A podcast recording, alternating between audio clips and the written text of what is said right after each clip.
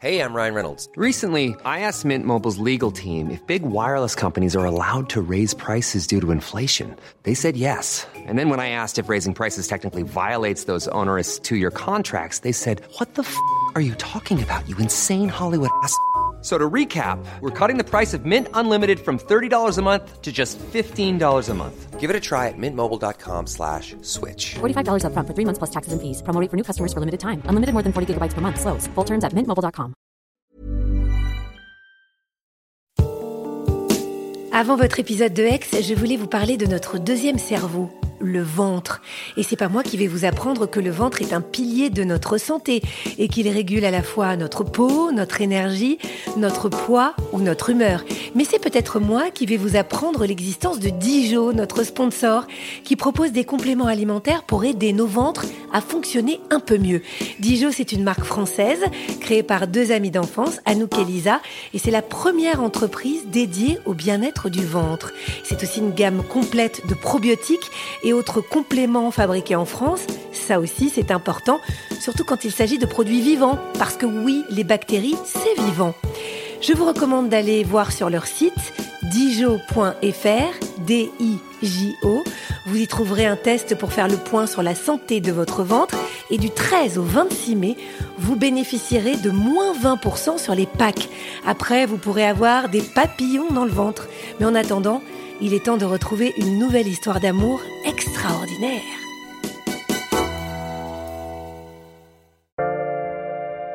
Bonjour, je suis Agathe Le Caron. Bienvenue dans Ex, le podcast qui vous parle d'amour au travers d'histoires toujours extraordinaires.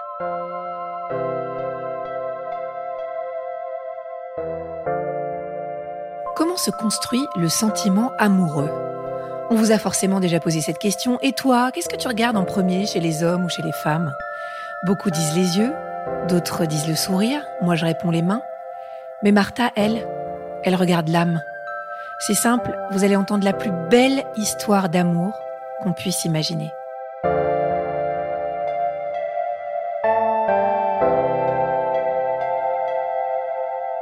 J'ai 23 ans, j'arrive à Paris après avoir terminé mes études à Dublin et je cherche un travail comme professeur euh, d'anglais.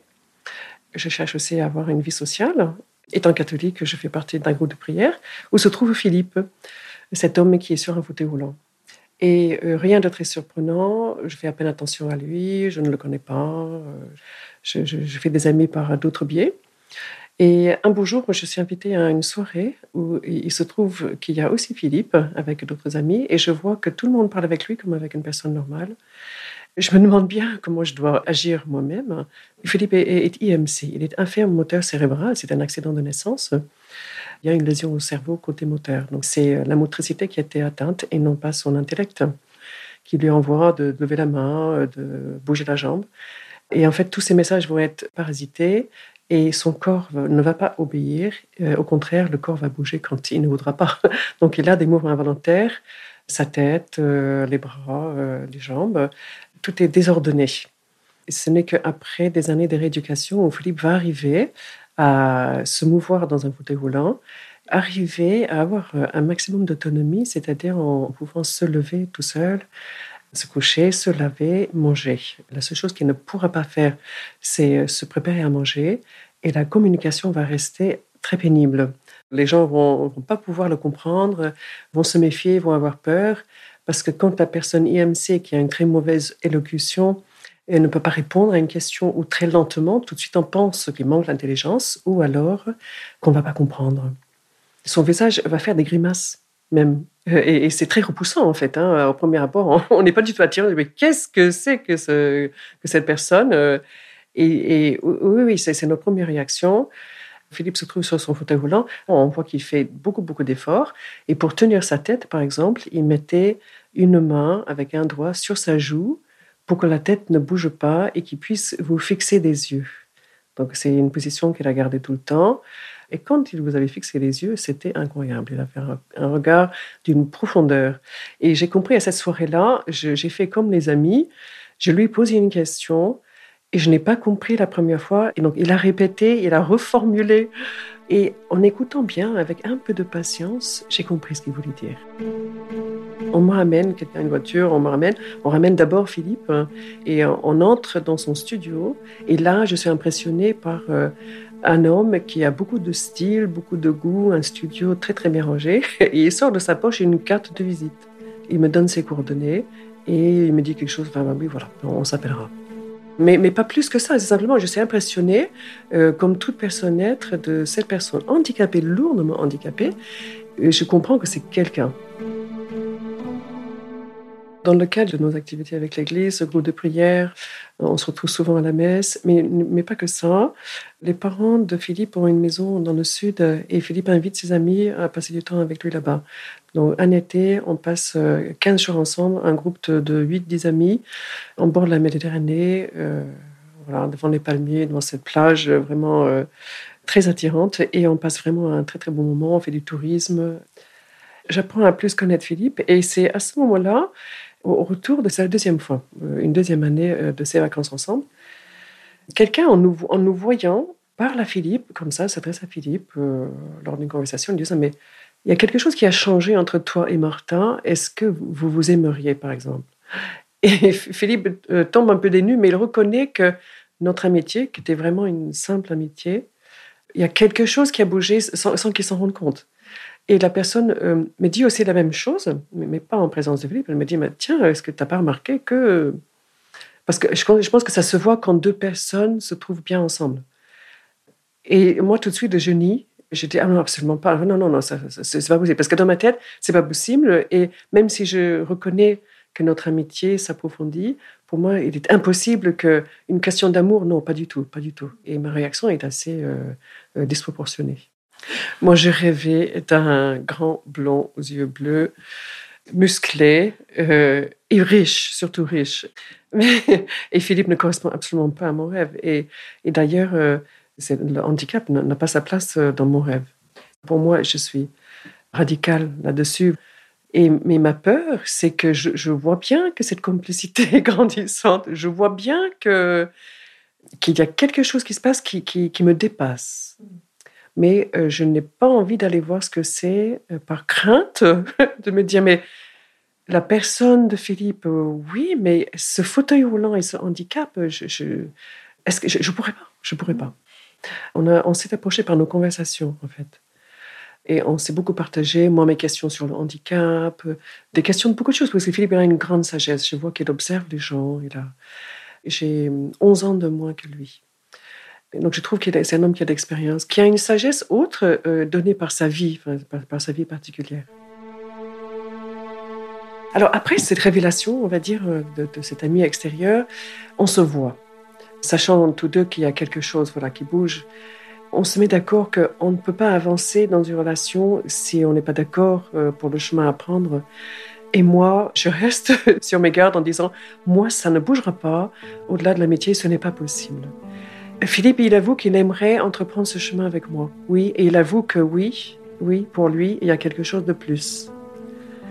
Mais on, se met d'accord en se disant, on continue et on verra bien ce qui se passe. Soit les sentiments de Philippe vont revenir à une amitié, ou soit moi, je vais bouger. J'accepte le marché en me disant, ça ne bougera pas.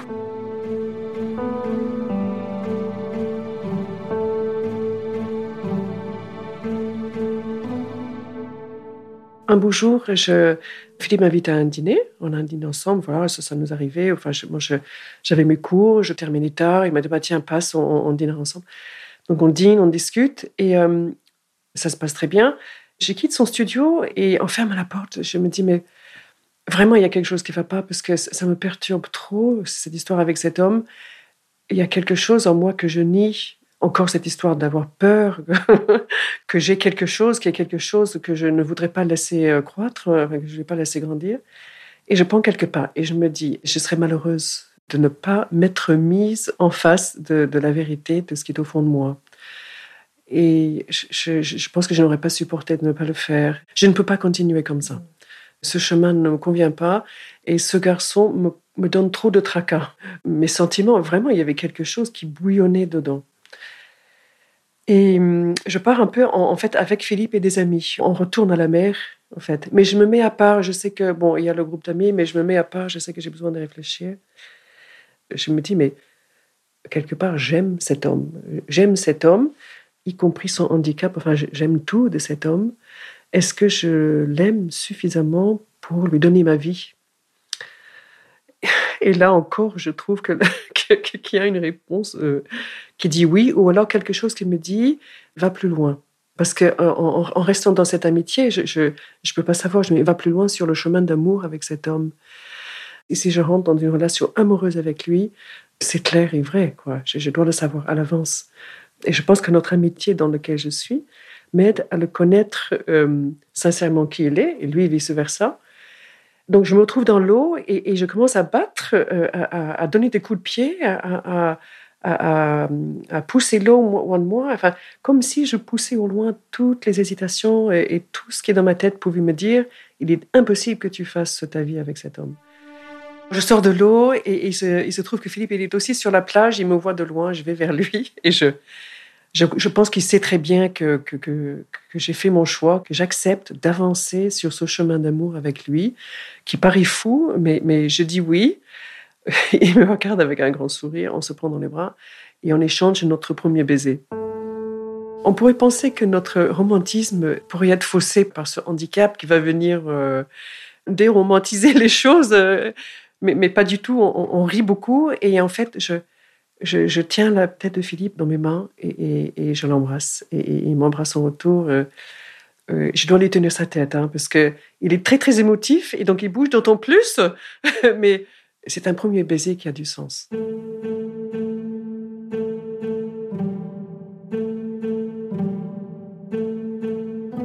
Je pourrais dire que pour une personne normale, les hésitations sont les mêmes parce qu'on est sûr de rien. Alors, on, peut admettre aussi qu'avec Philippe, il y a le handicap qui se trouve au milieu de tout ça. Mais je suis vraiment à un niveau autre avec Philippe, où le handicap prend la seconde place. Et moi, je suis en face d'un engagement, encore une fois, pour moi, un engagement pour la vie. Pour moi, c'est pour le meilleur ou le pire. Et euh, j'accepte de me fiancer avec Philippe. Et ce jour-là, euh, les hésitations me quittent. Je dis oui, je l'aime, je sais qu'il m'aime. Je sais en moi-même que ce n'est qu'un océan d'amour qui m'attend. Je le sais. Sinon, je ne peux pas prendre ce choix. Je ne peux pas.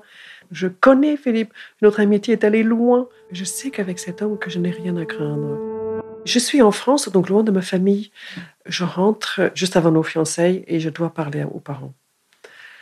Et là, ça va pas. Je me mets à pleurer parce que je sais très bien que ça va être très difficile.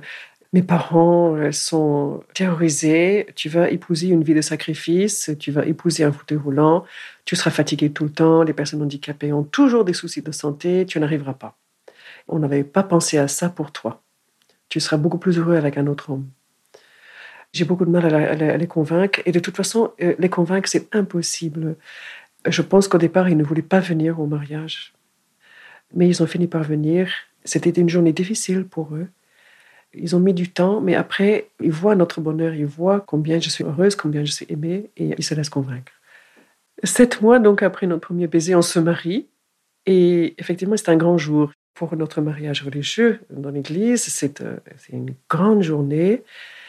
Philippe m'attend sur son fauteuil roulant dans l'église. Je sais que tout le monde est très, très ému. Mes frères et sœurs sont très, très émus. Il y a beaucoup de larmes, alors que c'est un mariage très joyeux, mais il y a des larmes de joie c'est émouvant parce que euh, bah, pour les parents de Philippe, qui voient leur fils réaliser quelque chose qui était très inattendu. Et il y a un grand, grand, grand, grand, sentiment de bonheur. Alors, euh, c'est certain que certaines personnes pensent que ça finira par un divorce au bout de trois mois. Je, sais que ça plane un, petit peu. Mais à la sortie de l'église, il y a une explosion de, joie, euh, les confettis, des cris de bonheur. Enfin, c'est vraiment une, explosion qui m'étonne beaucoup. C'est plus que la normale. et je pense que c'est beaucoup les amis de Philippe qui se réjouissent pour lui. Philippe a un studio qui est entièrement accessible et dans le même immeuble, il y a d'autres appartements qui sont accessibles pour fauteuil roulant. On aménage dans un deux pièces qui a un grand séjour, grande cuisine, enfin des ouvertures larges pour le fauteuil contrairement à ce que l'on pourrait penser, le, fauteuil prend sa place, mais le fauteuil ne prend pas toute la place. Philippe a toujours plein de projets à droite à gauche. Il voudrait qu'on puisse euh, quitter Paris, pouvoir trouver une maison, euh, un jardin. Et on aimerait aussi euh, commencer une famille. Le handicap de Philippe n'est pas héréditaire, ce n'est pas dans les gènes. C'est un accident qui est arrivé après la naissance, dû à un manque d'oxygène. Donc, il n'y a aucun risque à ce sujet. Mais est-ce que Philippe peut s'occuper d'un petit bébé? Est-ce qu'il peut s'occuper des enfants? Et pour notre grande joie, euh, une première petite fille arrive euh, deux heures et demie après notre, notre mariage.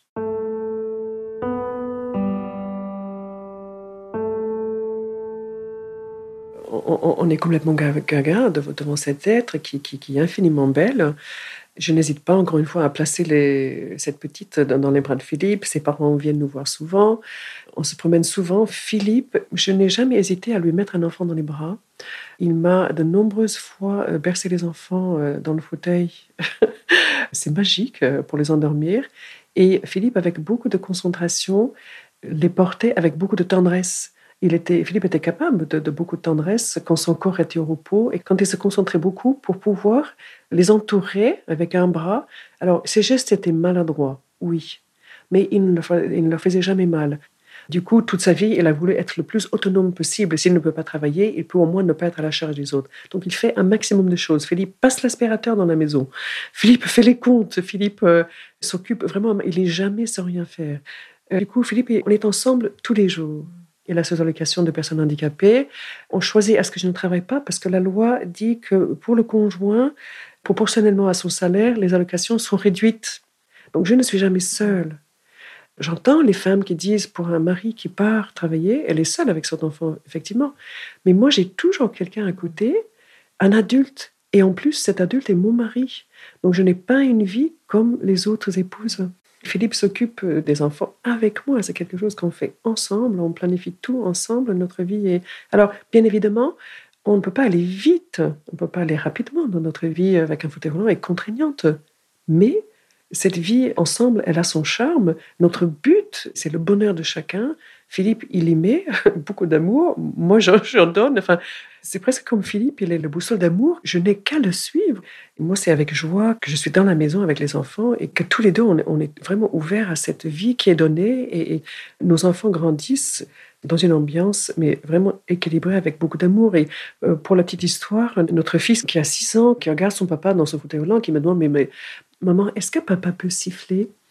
Et je réponds bah, Non, tu sais, Philippe n'arrive pas à coordonner les cordes vocales, sortir le son, le souffle en même temps, euh, bouger la bouche.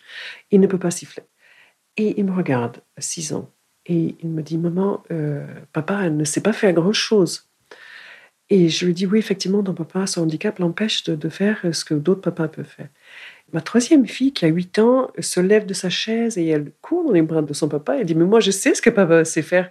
Papa sait aimer. Et cet enfant a compris l'essentiel de, la vie de Philippe, même si sa vie n'est pas rentable, même si objectivement, on ne peut pas dire que Philippe a peu fait grand-chose. Philippe est champion dans l'être. Et cet être euh, sait aimer. Et je dirais, euh, c'est, il a quelque chose d'admirable, Philippe, dans le fait que il aime les personnes autour de lui qui vont le rejeter. Il aime les personnes autour de lui qui ne vont pas se donner la peine d'entrer en contact avec lui. S'il n'aimait pas, il serait aigri, je pense. Il, serait en révolte. Il ne pourrait pas avancer. Mais non, au contraire, il a quelque chose d'extraordinaire qui lui permet d'être convaincu qu'il va aimer une femme, de l'aimer, j'en suis témoin, et euh, de pouvoir euh, fonder une famille où la joie est au programme. Pour nous, il n'y a pas de problème.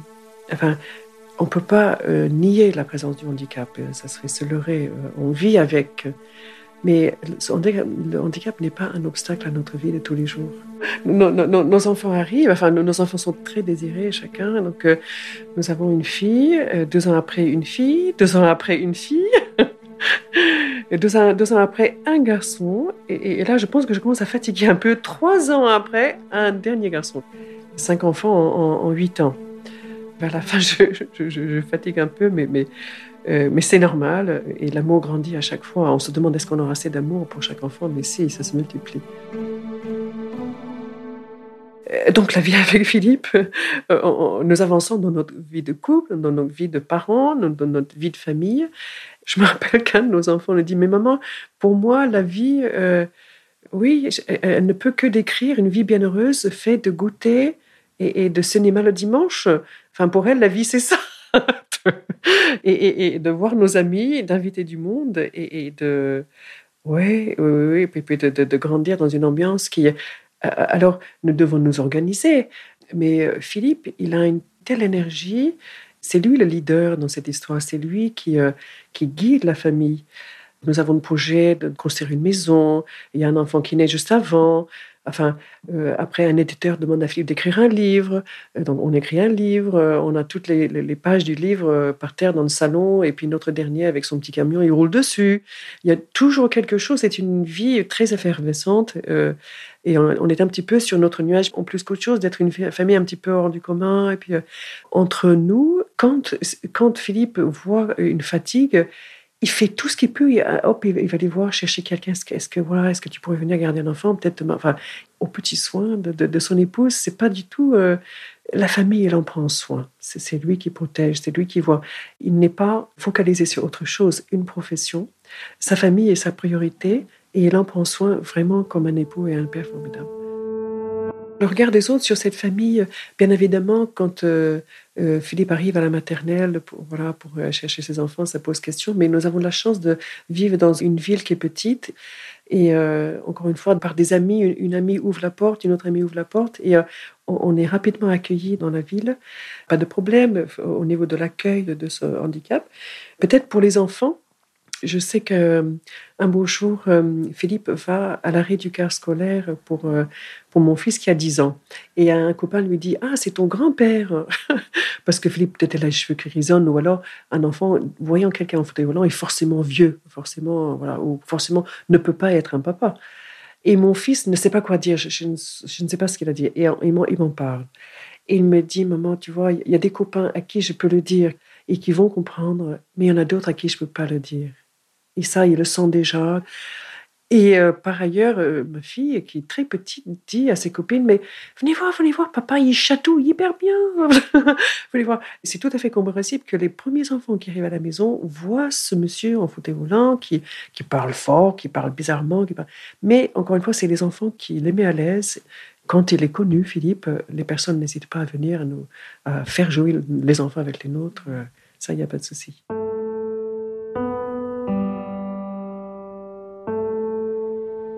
Philippe, il est éternellement joyeux, éternellement avenant, éternellement aimant, quelqu'un qui ne peut que susciter mon admiration. Et quand on a ça en face tous les jours, on se réveille avec un beau jour, je t'aime. Je suis complètement désarmée. Je peux pas. Je suis. Euh, et puis c'est aussi mon amour en retour pour lui, qui est vraiment en petit soin pour sa femme, mais qui, euh, même, même débordé avec des enfants, trouve le moyen de d'appeler un copain en cachette, puis d'aller faire des courses pour, pour la Saint-Valentin, d'aller trouver quelqu'un qui va chercher un bouquet de fleurs pour l'anniversaire, sans que je... Parce qu'il ne peut pas me demander moi, donc il va le faire. Euh, et j'ai eu surprise en surprise. Il il a été toujours très délicat attentionné, de prendre soin de sa femme, de sa féminité, de, quand il pouvait de trouver un petit bijou, quand il pouvait de organiser un babysitter pour le petit restaurant, pour qu'on puisse voilà avoir un moment à deux. Au bout de 15 ans de mariage, euh, on voit apparaître des signes d'une paralysie des quatre membres qui se manifeste, par exemple, il voulait monter dans la voiture, sa main a lâché la poignée, il est retombé sur son fauteuil volant, heureusement. Et tiens, euh, voilà, c'est bizarre. Et euh, lui-même, dans ses mouvements, remarque que pour porter la fourchette à la bouche, c'est plus pénible. Il, manque de ses borniers. Et pour euh, travailler sur l'ordinateur, tout est un peu au ralenti. Donc, il faut voir un médecin, il faut trouver un peu. Et on met six mois à faire un IRM qui révèle chez Philippe une euh, myélopathie. Alors qu'est-ce que c'est? C'est la moelle qui est atteinte par l'arthrose, la moelle dans les cervicales, et cette arthrose comprime la moelle. Le résultat, c'est une paralysie progressive qui arrive dans son corps. C'est comme un deuxième handicap sur le premier. Déjà, Philippe, avec son corps qui avait des mouvements involontaires, mais qui pouvait à peu près contrôler pour euh, accomplir les actes de la vie, maintenant, il n'est plus capable, plus capable d'accomplir ces actes dans l'espace de six mois. Philippe se retrouve euh, presque paralysé. Enfin, il peut encore bouger les jambes, bouger les bras, mais avec un minimum. Il est opéré pour stopper cette paralysie, mais le déficit euh, en mouvement est bien présent. Et nous sommes obligés de, de tout, tout chambouler. Nous devons casser complètement notre salle de bain. Il ne peut plus se laver, il ne peut plus prendre de douche seul. Nous avons besoin d'infirmières, nous avons besoin d'auxiliaires de vie. Moi, je n'arrive plus. Et nous avons cinq enfants jeunes, entre 13 et 5 ans. Et je, je- ne peux plus, je peux pas, tenir. Donc, nous avons une auxiliaire de vie. Euh, Ça, c'était très pénible de devoir ouvrir nos portes à d'autres personnes, à un personnel, on va dire, euh, très, très gentil, très, très gentil, mais c'était quand même notre intimité familiale qui est envahie. Notre chambre se transforme un petit peu euh, en chambre d'hôpital. Philippe a besoin d'aller médicaliser. Bref, notre vie euh, bascule. euh. Et là, je me retrouve à côté d'un homme qui est un grand malade, on va dire, un, grand handicapé. Voilà, c'est absolument pas comme avant. J'aurais pas pu décrire le, handicap de Philippe avant comme étant un grand handicap. C'est un handicap qu'il a, qu'il avait réussi à intégrer dans une vie, on va dire, normale. Là, on, se retrouve vraiment devant des obstacles pour la vie quotidienne à 7. C'est très difficile. Je pense que le manque de mouvement, Philippe, il aurait pu euh, l'encaisser, le connaissant, connaissant sa force d'âme, il aurait pu l'accueillir et puis avancer avec. Il y a autre chose qui arrive, ce sont des douleurs fantômes, des douleurs neurologiques. Comme les nerfs sont abîmés, la moelle est comprimée, les nerfs sont abîmés, donc apparaissent au bout de trois mois des douleurs neurologiques qui sont des, des fourmillements et des picotements dans les membres, les bras, les jambes. Philippe n'a pas la mal à la tête, il a mal dans tout le corps. Et ces douleurs peuvent être d'une telle intensité que ça brûle. Philippe me dit, Martha, je brûle d'amour pour toi, mais dans tous les sens du terme. C'est-à-dire que ses bras euh, et, ses, et jambes brûlent. Donc la position assise est très difficile. Il a l'impression de se trouver dans la lave un jour. Et puis ça peut passer aussi le lendemain de- à des douleurs euh, froides. Il me dit, aujourd'hui, je suis sur une glacière. Donc il a beaucoup d'humour, Philippe. Quand on lui demande, Philippe, aujourd'hui, comment tu vas? Il me dit, je vais bien, les douleurs aussi.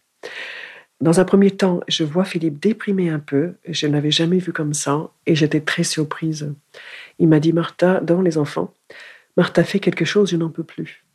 Ce genre de douleur est très difficilement traitable, sauf si on prend une dose conséquente de médicaments. Et à ce moment-là, on ne vit plus. On n'a plus la même euh, présence, on ne pourra plus bouger pareil, on ne peut plus même euh, penser pareil. Et Philippe désire à tout prix être présent pour moi et pour les enfants. Donc il décide de prendre des médicaments à, petite dose. Nous avons vraiment fait le tour partout, les centres antidouleurs, une opération possible qui pouvait poser des électrodes, qui pourrait traiter les douleurs, mais ça ne fonctionne pas parce que la douleur est localisée.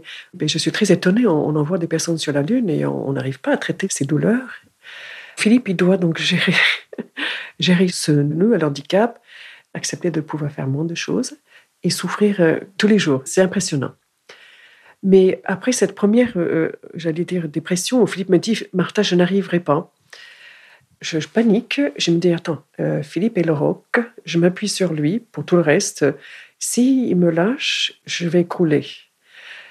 Je me rappelle très bien, on se parle le soir, euh, euh, les enfants sont couchés, on se parle tranquillement. J'ai dit, mais Philippe, je ne vais pas y arriver si on n'y va pas à deux. je ne vais pas pouvoir porter tout. Et je, lui dis simplement mon désarroi, avec tout l'amour que, je peux, mais je dis, mais je, vois bien que je n'aurai pas la force, je vais me trouver aux limites et je, on ne va pas y arriver à continuer notre vie de famille. Épargner quand même les enfants, ben, parce qu'il faut continuer cette vie de famille, eux, leurs activités, l'école, et puis simplement une famille où la, maladie ne va pas prendre la première place et la, et la souffrance. Et je pense que à partir de ce jour-là, c'était très progressif, mais Philippe prend sur lui de porter euh, cette part de souffrance, mais de se dire qu'est-ce que je peux faire maintenant pour ma femme et mes enfants? Eh bien, ce qu'il peut faire, et ça va sembler peu, mais c'est énorme, euh, c'est de nous offrir son plus grand sourire euh, le matin.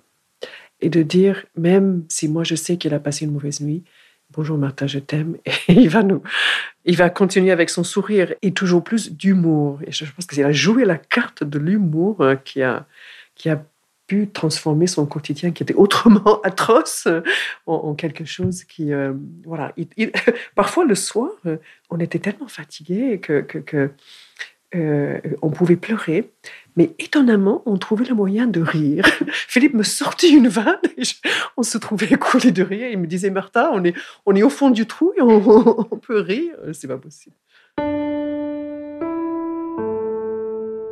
la vie est belle et, nous pouvons continuer. La vie vaut le coup d'être vécue, même si euh, moi, Philippe, je ne peux pas faire grand-chose ou je peux faire beaucoup moins de choses. Euh, sa vie n'était absolument pas en danger.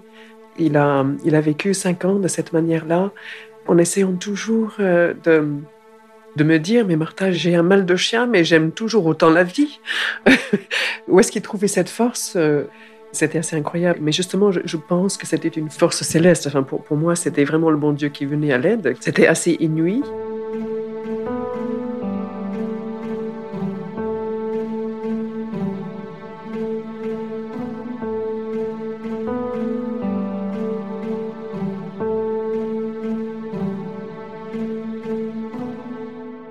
Cinq ans après, donc en 2010, Philippe partait une fois l'année en rééducation et c'était aussi pour nous permettre, euh, nous, de souffler en tant que famille et de pouvoir faire euh, voilà, plus de choses. C'était pas drôle de ne pas pouvoir faire les choses enfin, sans Philippe ou alors en les faisant avec lui, on pouvait pas euh, s'organiser. il avait beaucoup, besoin de beaucoup de soins quand même.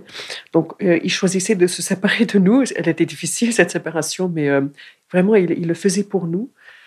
Il, s'est trouvé dans le sud, toujours devant sa Méditerranée, et malheureusement, il a attrapé une infection pulmonaire qu'il y avait un microbe si méchant qu'il est parti dans la nuit. Je l'ai appelé la veille, bien sûr, on s'appelait tous les jours. Et l'infirmière m'a prévenu euh, qu'il était un peu essoufflé, mais elle a demandé à me parler. Il a insisté, et puis je lui ai dit, mais parce que ça va aller. Et l'hôpital avait fait tout le nécessaire. On, a, on avait mis euh, de l'oxygène euh, la nuit. Il m'a dit, non, non, ça va aller, ça va aller. Et on, s'apprêtait en fait à, descendre le voir. On s'apprêtait à, fêter notre 21e anniversaire de mariage. Il m'a dit, emmène le champagne. Et, je lui dis oui, ok, à bientôt, je t'aime, Philippe, je t'aime. Et à 4 heures du matin, on m'appelle pour me dire, Madame, votre mari est décédé. Et voilà, donc je, je, comprends pas, je rappelle, je, tombe sur personne. Enfin, c'était, c'était assez horrible. Je rappelle à 8 heures, je tombe sur, sur l'infirmière pour me dire, bah oui, voilà, il est parti comme un souffle. On, a essayé tout, on ne pouvait pas le ranimer. Il, a, il a pris à la petite porte, il est, est parti. Donc, bien évidemment, ce jour-là, je, je, dois dire à mes enfants, on ne va pas à l'école aujourd'hui, votre papa est parti. Et je, je me rappelle avoir appelé un, un, ami pour lui dire, mais est-ce que je peux ne pas leur dire? Il m'a dit non. tu dois leur dire.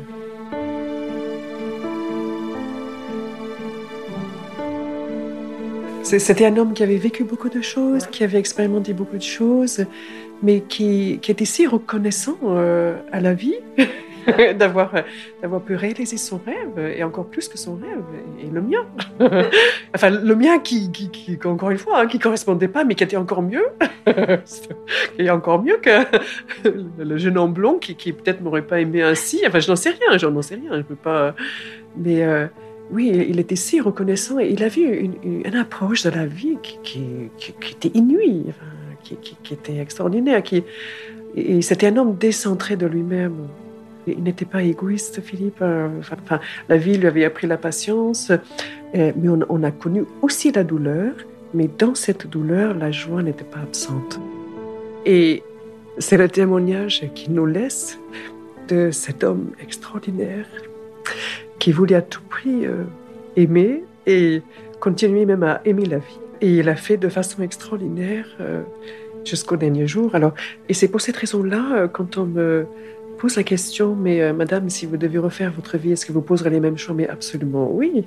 de vivre un tel amour, un tel. Euh, de vivre avec une telle personne, euh, ben, je pense qu'on ne trouve pas deux fois cette, cette occasion.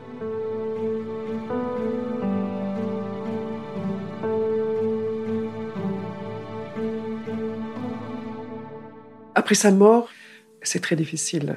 Moi, je, descends dans un tunnel noir qui me semble long et très pénible, plusieurs années. C'est un deuil, mais ça, ressemble à une dépression. Et je vivote pour les enfants, parce que je dois me lever pour mes enfants. Et je viens de perdre quelqu'un euh, qui, qui, ma moitié. Enfin, c'est Philippe, c'est moi, moi c'est Philippe, c'est Philippe, c'est moi. Et je suis amputée.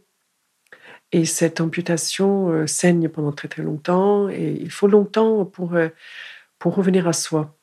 Et euh, je, quitte le nous et je dois revenir au jeu. C'est très long. Euh, fort heureusement, notre entourage est extrêmement solidaire. une association même se met euh, en place pour m'aider financièrement, pour que je n'ai pas à travailler tout de suite. Je peux à la fois continuer à m'occuper des enfants, mon dernier fils a 9 ans quand même, m'occuper de cinq enfants qui ont un, deuil à vivre et euh, m'occuper de moi-même qui, qui, est aussi un deuil à vivre et qui, qui sombre, enfin je sombre vraiment, c'est... Je, tombe sur un médecin un jour pour un problème, j'ai mal au dos, je vais voir quelqu'un qui me demande comment je vais et, je m'écoute sur son bureau, mais pas bien du tout. Donc, elle me prend en main et j'ai une thérapie. Et cette thérapie est, très positive. Je me rends compte que je ne vais pas prendre ma vie, je ne vais pas mettre fin à mes jours, même si la tentation est grande. Mais je n'ai pas non plus envie de vivre. Parce que la, vie me paraît insipide. Et le soleil est parti. voilà, il n'y a rien qui me retient, malgré mes enfants. Voilà, moi, je dois vivre avec. Donc, après mon chemin, je crois que c'est au moins cinq ans. Je mets au moins cinq ans pour revenir à moi-même. Et un beau jour, je suis dans mon jardin et je me trouve en train de me dire Ah, l'année prochaine, si Dieu me prête vie, je planterai un beau rosier là. Et je me surprends en me disant Ah non, non, mais je ne voulais pas que Dieu me prête vie, je ne voulais pas de cette vie, je ne voulais même pas qu'il. Voilà. le temps passe, le temps guérit je retrouve un goût, même pour un rosier, je trouve un petit goût à la vie et mes, enfants me font avancer à, la vitesse lumière parce que leur vie continue, ils désirent aimer, mon aîné se marie, ma deuxième fille aussi, les petits-enfants arrivent, il y en a trois, enfin nous avançons à six, il n'y a que la maman, mais nous avançons quand même.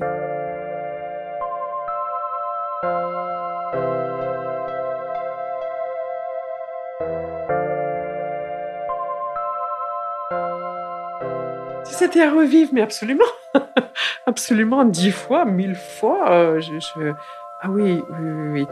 Euh, euh, veuve aujourd'hui, souvent on me demande, mais maman, madame, est-ce que vous voudrez retrouver l'amour? Oui, je ne suis pas fermée. Mais mes fils me disent, maman, tu ne retrouveras pas quelqu'un qui, t'a aimé comme papa. Mais, bon, je crois aussi à l'amour. Je, je, pense que ça existe aussi. Hein les jeunes générations aimeraient m'inscrire sur un site de rencontre pour les 50 plus. mais, euh, mais non, non, je, suis totalement ouverte à cet amour sans trahir l'amour de Philippe. La vie se présente à moi. Euh, c'est pas drôle tous les jours, mais je, ne suis pas en manque. Je pense que je m'étais dit un jour, mais j'ai tellement reçu que je dois en avoir assez jusqu'à la fin de mes jours. je, n'en sais rien, je ne connais pas le futur. Mais, mais, mais en tout cas, euh, oui, si je, devais revivre, oui, oui, ça serait avec un, un grand oui.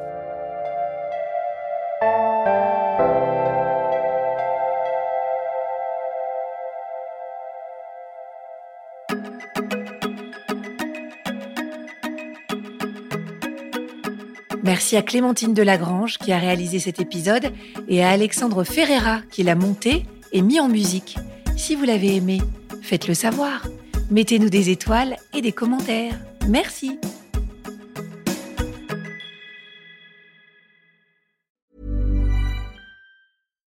Deserves the best, and there's no better place to shop for Mother's Day than Whole Foods Market. They're your destination for unbeatable savings, from premium gifts to show-stopping flowers and irresistible desserts. Start by saving 33% with Prime on all body care and candles. Then get a 15-stem bunch of tulips for just $9.99 each with Prime. Round out Mom's menu with festive rosé, irresistible berry chantilly cake, and more special treats. Come celebrate Mother's Day at Whole Foods Market.